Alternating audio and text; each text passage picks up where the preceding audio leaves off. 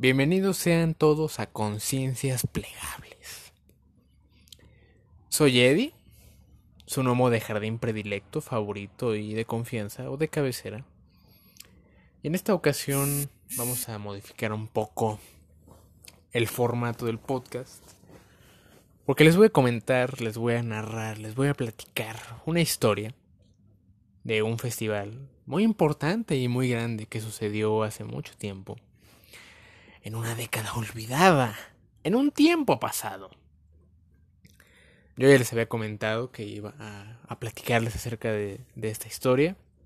Y sí, hablo de Woodstock, el festival de música. Y bueno, sin más dilación, vamos a comenzar. Lluvia, tierra, lodo LSD, música, paz y amor. Estos ingredientes se quedarían un tanto o bastante cortos para representar todo lo que fue Woodstock. Y claro, todo lo que una generación enferma de la guerra y famélica por la paz le demostraron al mundo durante tres días. De solo eso, paz y amor. ¿Y cuál es el trasfondo de Woodstock? La guerra. Claro, la guerra de Vietnam. La guerra de Vietnam estaba en su apogeo. Un montón de, chicos, varones, iban a morir por su país, por su odio a los comunistas, que era un odio implantado. Todos estos jóvenes claramente eran hijos de veteranos de la Segunda Guerra. Así que la sociedad le gritaba a la juventud, ve y muérete por tu país, ¿saben? La sociedad estaba de acuerdo. La gente, los padres estaban felices con que sus hijos fueran a la guerra. Pero no había algo peor que tener 18 y saber que el ejército venía por tu trasero. Michael Lindsay, uno de tantos espectadores de aquel festival, Woodstock, comentó, si estabas en la universidad, más te valía hacer las cosas bien tener buenas calificaciones, dinero para pagarla, ese tipo de cosas. Porque si no, te ibas a morir a Vietnam. La contracultura hippie estaba exhausta de esta imperante violencia demencial que traía terror aún a quienes no estaban en el frente, en la batalla, en Vietnam, en el Vietcong. Porque el terror imperaba, la paz era el néctar prohibido de toda una voz y una generación impetuosa. Y claro, había representantes de esta voz. Martin Luther King, Bob Kennedy, ambos luchadores de las libertades y la paz. Parecían estar del lado de esta contracultura, abogaban por ponerle un alto a las guerras, luchar por las causas justas, por el amor, por la libertad, por la justicia. Símbolos de una generación. Ambos asesinados por su propia causa, el amor. Era como si este sistema, esta máquina enorme que llamamos sociedad, que llamamos sistema humano, se encargara de eliminar todo aquello que fuera en contra de lo de lo predispuesto, del odio, del odio inmaculado para ellos, ¿no? Pseudo inmaculado. Dos faros de luz para toda esta gente como lo eran Bob Kennedy y Martin Luther King. Ahora estaban extintos. El miedo y la desesperanza imperaban, pero había un último faro, la música. La música seguía existiendo. La música era más que un pasatiempo, era un punto de encuentro y, ¿por qué no?, un santuario. Sí, un santuario para todas estas personas que buscaban lo mismo, paz, expresión, libertad sexual, libertad ideológica y libertad, ¿por qué no?, de género incluso. La música era el medio de toda esta generación y su canal, tanto de comunicación como de protesta. Muchos artistas del medio estaban con la causa hippie. muchos estaban de acuerdo en que las cosas no se estaban haciendo bien, de que había un, un totalitarismo militar, una brutalidad policíaca y un odio que se podía respirar a través de las calles de... ¿Por qué no? Todo el país, que era Estados Unidos. Que de hecho yo lo extendería a todo el continente americano. Que de hecho yo lo extendería a todo el mundo. La guerra civil no solo afectó a Rusia y Estados Unidos, sino Vietnam no sería conocido por la guerra de Vietnam.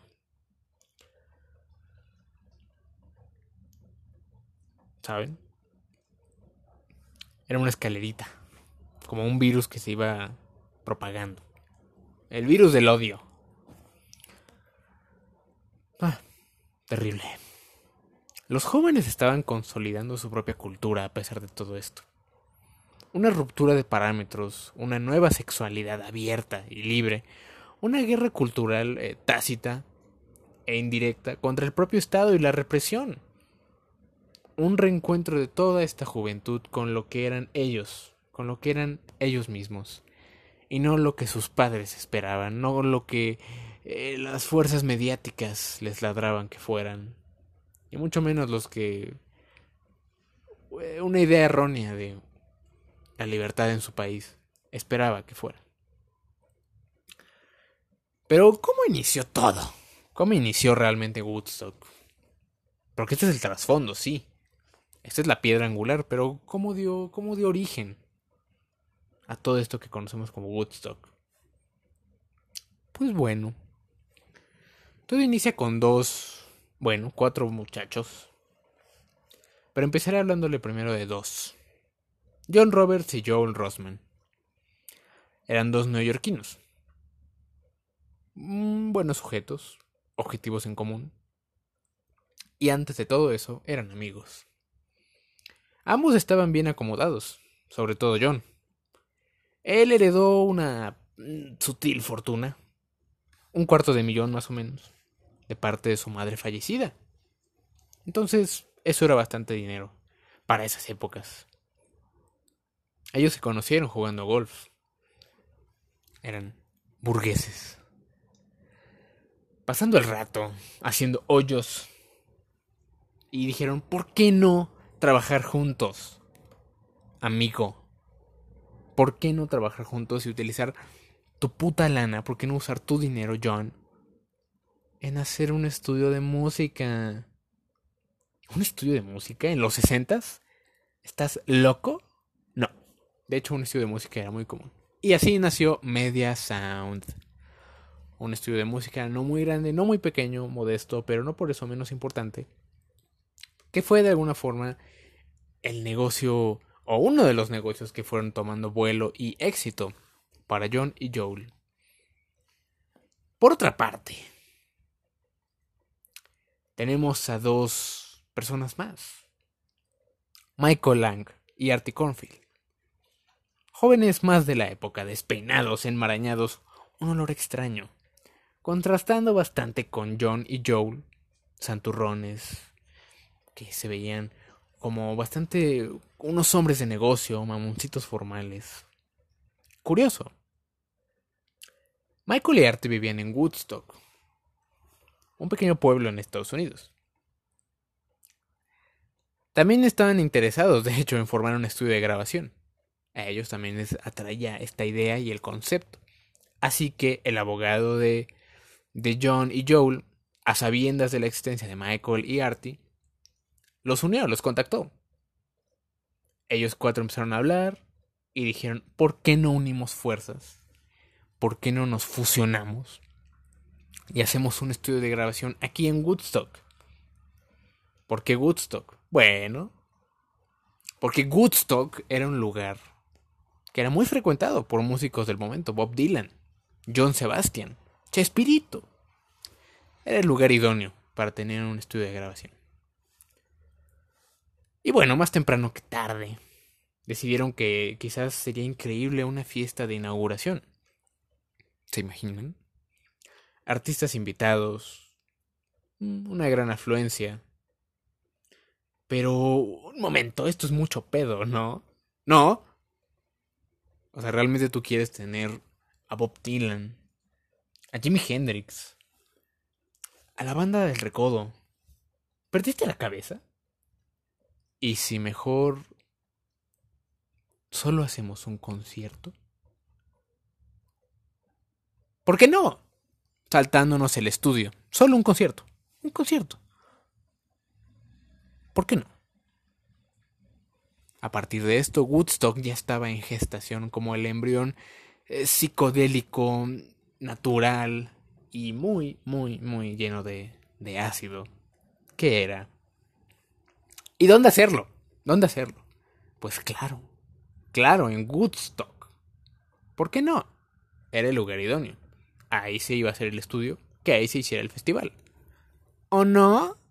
Pues no, de hecho, no, eso no pasó. Las propiedades en Woodstock eran demasiado pequeñas para las dimensiones que tenían planeadas para este gran concierto. Así que decidieron buscar un nuevo lugar. Se movieron hasta Wallkill, al sur de Ulster donde encontraron un enorme, enorme, enorme terreno baldío. Pero sin alma, no tenían nada. Solo veíamos verde, un poco de muerte, pasto muerto, árboles no muy vivos. Y bueno, era lo que había, ¿por qué no? Lo tomaron. Lo tomaron. Los lugareños de Wallkill aprobaron que el festival tomara lugar ahí. ¿Por qué no? Además de que, claro, los organizadores le vendieron a todos estos lugareños que el festival sería un evento artístico y una exposición de acuario. Y quizás era la idea al principio, no estaban mintiendo, pero eh, las cosas se distorsionaron bastante. Tenían el lugar, tenían el permiso. ¿Verdad? Empezaron los preparativos. La construcción de un escenario y la puesta de vallas de contención para dar forma a todo el, el, stage, el, ¿cómo decirlo? El, el perímetro. Pero sucedió lo imposible. De hecho, no, sucedió lo más predecible. Surgió un grupo de lugareños de Walkill, vecinos, que se encontraban bastante inconformes con todos esos hippies enmarañados viniendo a sus tierras vírgenes queriendo esparcir el sexo y el ácido como pan caliente. Vieron cómo todos los trabajadores eran desaliñados, los trabajadores que estaban construyendo el, el escenario y el área. Ellos dijeron, no puede ser que vengan unos putos hippies a esta tierra conservadora. Así que el ayuntamiento legisló que no se podrían reunir más de 5.000 personas. ¿Esto es un problema? Sí, 5.000 personas es nada. 5.000 personas es... Yo te, yo te reúno 5.000 personas. Entonces, ¿cómo iban a hacer un concierto? Con solo menos de 5.000 personas. Era imposible, era absurdo, ridículo. No se podía. Les quitaron todo el chance de poder hacer su concierto en Wallkill. Entonces esto hizo que la idea del concierto misma fuera imposible. Jimi Hendrix en un concierto solo para cinco mil personas? ¿Has parado un huracán con tus manos desnudas? No. Es porque ambas cosas son imposiblemente absurdas. Todo estaba cerca del abismo, cerca de su perdición. Muy cerca. Walkill había sido descartado. Básicamente los corrieron. Michael y Artie buscaron desesperadamente una nueva zona en donde pudieran llevar a cabo su magnífico concierto. Hasta que conocieron al granjero y probablemente un druida en incógnito, Max Jasgur, propietario de una granja en Bethel, un condado de Estados Unidos, Nueva York, y el nuevo hogar del festival. Max, el granjero, a pesar de ser un conservador, creía en la libertad en la libertad de expresión, en las artes, por qué no, en el amor. La gente de la arena estaba bastante enfadada con esto. Como un montón de hippies, y se está repitiendo la historia, vendrían aquí a hacer su desmadre. No, que chinguen a su madre. Ya no apoyen la venta de leche de Max, porque Max era, era granjero y era distribuidor. Max es un hippie. decían, rayaban carteles eh, aledaños a su granja. No le compren su leche, quemen su puta casa, hay que crucificarlo. Esto no le bueno, eso último no. Pero Max dijo, esto me vale verga, esto no me, no me toca ninguna fibra. Estoy seguro de lo que hago y voy a apoyar la causa. Ahora solo tenían que construir, con menos dinero y menos tiempo, un escenario semejante. Vallas, locales de comida, todo contra reloj. Pero ellos estaban seguros de que el dinero volvería. ¿Saben? Había, había habido un gran número de personas que compraron los boletos. Tendría que haber una enorme ganancia. Pero había otro problema. Los boletos vendidos superaban los 50 mil. Y esto quiere decir que habría mucha, mucha, realmente mucha gente drogada. Tenían miedo de que todo se saliera de control. Se necesitaba seguridad. O algún tipo de policía para mitigar esto. Pero sin caer en la violencia policíaca, algo tan común como el pan caliente. ¿Cómo iban a tener un buen nivel de seguridad? Pero sin caer en la brutalidad policíaca. ¿Cómo? ¿Cómo, Polilla? ¿Cómo? No se puede. Bueno, con una pequeña comuna hippie. ¿Qué? ¿Una comuna hippie? Por Dios, eres un pendejo. Sí, una comuna hippie. Hablamos de Hawk Farm. Una comuna hippie, como lo menciono, con un enorme número de integrantes. Ellos fueron contactados por los organizadores y conocieron a Wavy Gravy, el fundador. Antes de que nos diéramos cuenta todas, Hawk Farm ya estaba volando desde California hasta Nueva York. Camino a Woodstock, camino al amor. Hawk Farm fue el sistema de seguridad que se implementó en Woodstock. Qué curioso, ¿no? Que el sistema de, de seguridad no sean policías militares, no, sean más hippies. Todo saldría mal. ¿O no? Tenían seguridad, tenían el lugar y un montón de incertidumbre, pues el número de entradas ya era demasiado incierto. Sí. No sabían cuánta gente se lanzaría ni de qué forma a este gran concierto. Los vecinos murmuraban y se mostraban temerosos. Pero los preparativos debían comenzar. Entonces todo, todo empezó. Todo se hizo casi espontáneamente. El escenario, los puntos de comida, todo fue hecho a pocos días de que iniciase el festival, más o menos tres o cuatro días. El tiempo era el mayor de los enemigos, y no solo eso, no tenían ni el capital, ni el material, ni el personal para hacer el escenario y las vallas. Debían elegir uno de los dos. Si no tenían vallas, la gente entraría sin control y colados no faltarían. Perderían muchísimo, muchísimo dinero. Y no es una exageración, realmente perderían mucho dinero. Pero sin escenario se irían al bote. Prácticamente les habrían robado a un montón de jóvenes inocentes su dinero. Al carajo las vallas dijeron, hagamos el escenario. Y sí, el festival estaba solo tres días de comenzar. Y comenzó. El camino a Woodstock empezó. Un montón de autos moviéndose. Así es el famoso embotellamiento de Woodstock. Eh, tomó lugar, pero... Pero ¿cómo fue? ¿Cómo fue el embotellamiento de Woodstock? Bueno. Eran un montón de carabinas hippies, de autos, de bochitos, tripulados claramente por jóvenes hippies que querían llegar lo más pronto a Bethel. Pero era un era un flujo de metal y gasolina tan grande que fue imposible no atascarse. ¿Qué pasó después? Bueno, es una historia linda. Todos estaban atascados, todos. Pero no peleaban entre sí. Se detenían, se bajaban y conversaban entre ellos como como buenos amigos, como buenos y viejos amigos.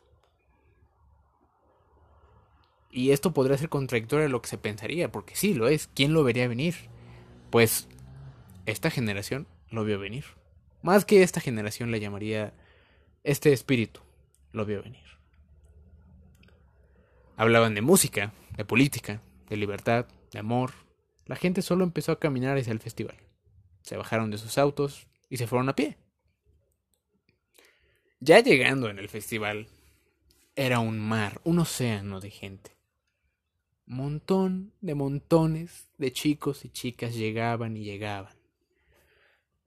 Los vestigios de lo que en primer lugar iban a ser las vallas ya estaban tumbados. Ya había gente sobre ellas. La gente no dejaba de entrar. La gente solo seguía y seguía y seguía con el flujo. Los boletos ahora valían menos que un frijol. Así que bueno, al demonio. Dijeron, el festival ahora era gratis. El festival ahora es gratis y todos pueden entrar. Sí, no les importó realmente. El dinero ya estaba perdido. Mucho dinero. Pero la gente estaba aquí. ¿Por qué no abrir un poco el corazón? Una paz enorme había impregnado todo. Solo la música importaba. Sí, los organizadores perderían su dinero. Pero la música y la gente eran primero. Muy bonito, ¿no? Muy bonito.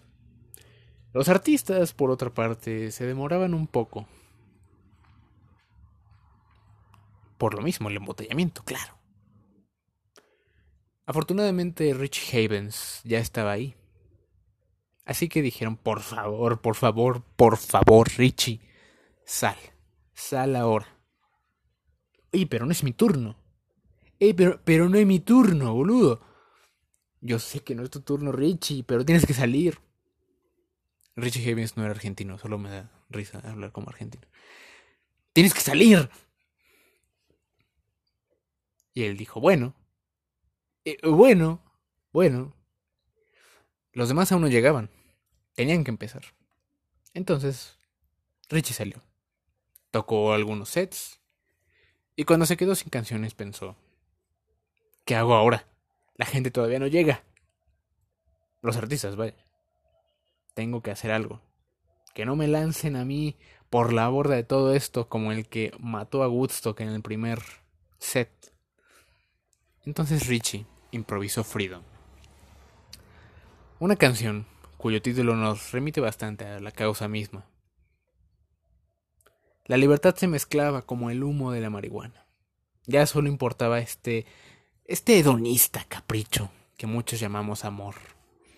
Era como un bosque repleto de hadas, elfos, gnomos y seres mágicos que te invitaban a ser parte de esta hermosa familia. Como un cuadro, un hermoso cuadro. En el segundo día, más gente llegó.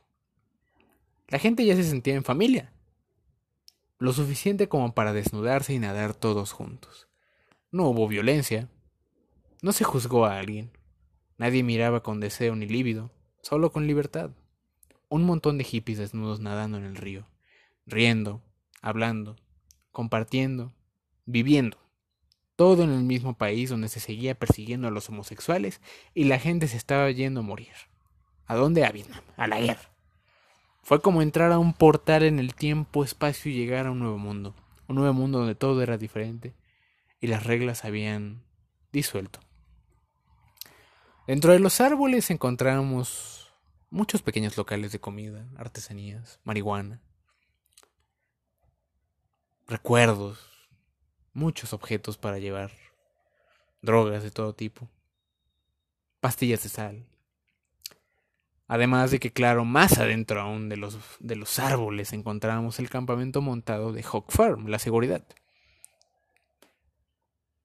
Ellos, menciono, además de su campamento, tenían diversas actividades. De hecho, ellos mismos habían levantado un, un concierto secundario un escenario secundario donde tenían pequeños toquines. Muy bonito, de hecho. Hawk Farm no se llamaba, no se llamaban a sí mismos como una, una fuerza policíaca. Y ese es un pequeño juego de palabras. Eh, ellos no se denominaban Police Force, fuerza policíaca, sino una fuerza, por favor, Police Force. No ladraban órdenes, no obligaban a nadie. Hacían peticiones amablemente. Y todos hacían casos de una forma muy considerada y gentil. Oye, puedes hacer esto, ¿te importaría hacer esto? ¿Crees que podrías? Era una please force, una fuerza, por favor. Incluso levantaron carpas destinadas a ayudar a personas mal viajadas. Cuando les daba la pálida, los cuidaban y los hacían sentir tranquilos. Las horas que fueran necesarias hasta que pudieran volver al concierto. Pero después empezaron los auténticos problemas. Y es que este, este festival está lleno de ellos, está repleto de ellos. ¿Qué pasó? El festival se quedó sin indumentaria médica. Sí, había muchas personas lesionadas, otras enfermas que necesitaban medicamentos. Y no porque Woodstock se hayan enfermado, sino que ellos ya venían enfermos y se quedaron sin su insulina, por ejemplo, muchos diabéticos. Nelson Rockefeller, el gobernador, ante esto dijo, están por la vera. Voy a mandar a mis hombres y que los, los dispersen a todos. Pero no lo hizo, lo premeditó y dejó que el festival solo continuase. ¿Cuál fue la solución a todo esto? Sin parafernalia médica, ¿qué íbamos a hacer? Pues bueno, empezaron a llegar helicópteros, los campos de Bethel se llenaron de militares. El ejército había mandado helicópteros llenos, llenos, llenos de suministros para ayudar a esas personas. El ejército cuidó a los hippies. No los disolvió, no los agredió. Les llevó suministros. Pero luego surgió otro problema. Ya no era sobre cuestiones médicas, sino la comida. Los camiones de comida no podían llegar. El estancamiento era tal que no podían avanzar. Era un problema potencialmente mayor y peor que el anterior. ¿Cómo iban a solucionarlo? Bueno, antes de que se les ocurrieran uno o dos planes, los lugareños y vecinos de Bethel se reunieron todos y consiguieron toda la comida que podían huevos, sándwiches, conservas, agua, leche, avena. A pesar de que se sentían a primera instancia un tanto incómodos con la llegada de estos hippies, se dieron cuenta de que no traían consigo un mayor problema. Y ellos sabían que estas personas tenían hambre, que estas personas están carentes de suministros. Se corría la voz. Y era fácil que se corriera la voz. Las enormes bocinas de el escenario, de Woodstock, eran una forma buena para comunicarse con toda esta gente. Habló de los hippies, y estos propios hippies corrían la voz, y bueno, los lugareños se terminaron enterando. Lenny Blinder, una lugareña de Bethel, dijo, puede que fuéramos pueblerinos, pero no íbamos a dejarlos morir de hambre. Hicimos como dice la Biblia, les dimos la bienvenida y los ayudamos. Hog Farm reunió toda esta. Hog Farm es este, la seguridad, reitero. Hog Farm, ubíquenlo como una, una pequeña comunidad que existía ya desde antes de Woodstock y que los organizadores de Woodstock contrataron para servir como seguridad. Y Hog Farm se, encargó de reunir toda esta comida y distribuirla de forma equitativa. Todos quienes tuvieran comida la compartían. No esperaron algo a cambio, simplemente cooperaban. Fue un día muy mágico, si hablamos de milagros. En el tercer día, llegando al final, todos estaban exhaustos o dormidos, pero no acabados. Parecía la continuación de una gran fiesta. Las noches ahí eran como un bosque mágico. Todo oscuro, totalmente inundado por una oscuridad. Pero había fogatas, había pequeñas luces que iluminaban, claro, las pequeñas eh, casas de acampar o los, las tiendas, los, los tikis. Era una vista muy bella. Entonces retomo. En el tercer día Todos seguían dormidos. Y de repente Max Jasgur, el granjero dueño de la propiedad misma donde se estaba llevando a cabo el concierto, tomó el micrófono. Hijos de su puta... No, él dijo, soy un granjero. No sé... No sé cómo hablar a 20 personas. Mucho menos a tanta gente como lo son ustedes. Pero creo que ustedes demostraron algo a la humanidad, no solo a nosotros, en Bethel. Demostraron al mundo que medio millón de chicos jóvenes pueden reunirse para tener música y diversión. Solo música y diversión. Que Dios los bendiga a todos ustedes. Hizo una seña de paz y se bajó. Era no solo un simbolismo, sino una confirmación de que todo esto era algo más allá de tres días de amor y música era una singularidad en el tiempo y en el espacio. Y luego vino la lluvia, nubes enormes, nubarrones, acercándose como una especie de antagonista, un monstruo colosal. No rain, gritaban todos en multitud. Lluvia no, lluvia no, lluvia no. No lluvia mientras trataban de cubrir todo el equipo eléctrico, no solo para salvarlo y que se descompusiera, sino evitar una electrocución en masa muy pero muy cabrona, cosa que afortunadamente no pasó, pero que era un riesgo latente. Había gente, gente en las torres que se estaba exponiendo a, a, un rayo, porque era una tormenta, era una tormenta de proporciones muy catastróficas. Y, llegó la lluvia. Los equipos se protegieron, todo se salvó, pero la lluvia cayó. Y se hizo un lodazal. El famoso lodazal de Woodstock. Ahora el barro era la nueva la nueva tierra y todos jugaban como en un preescolar. Se aventaban, se resbalaban, como amigos de toda la vida ensuciándose y dando volteretas. Fue hermoso, pero la lluvia fue lo que marcó el inicio del fin. La gente empezó a irse poco a poco después de que la lluvia terminó. Todo estaba terminando. Y eso no era malo. Era como recibir la muerte tras una vida llena de alegría y amor. Ya casi todos habían ido. Y llegó Hendrix, Jimi Hendrix, en la mañana del cuarto día. En la mañana del cuarto día, lunes, ya había mucho menos, mucho menos cantidad de personas de la que había antes. El medio millón se había reducido de gran manera. Y Hendrix tocó un solo de guitarra tan supremo, masivo y caótico que rompió todo el silencio en el globo.